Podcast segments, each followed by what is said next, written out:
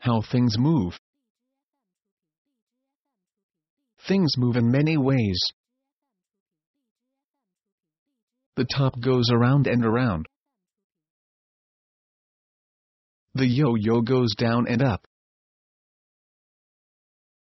The people go in and out. The swing goes back and forth. The car goes over. The train goes under. How do these things move?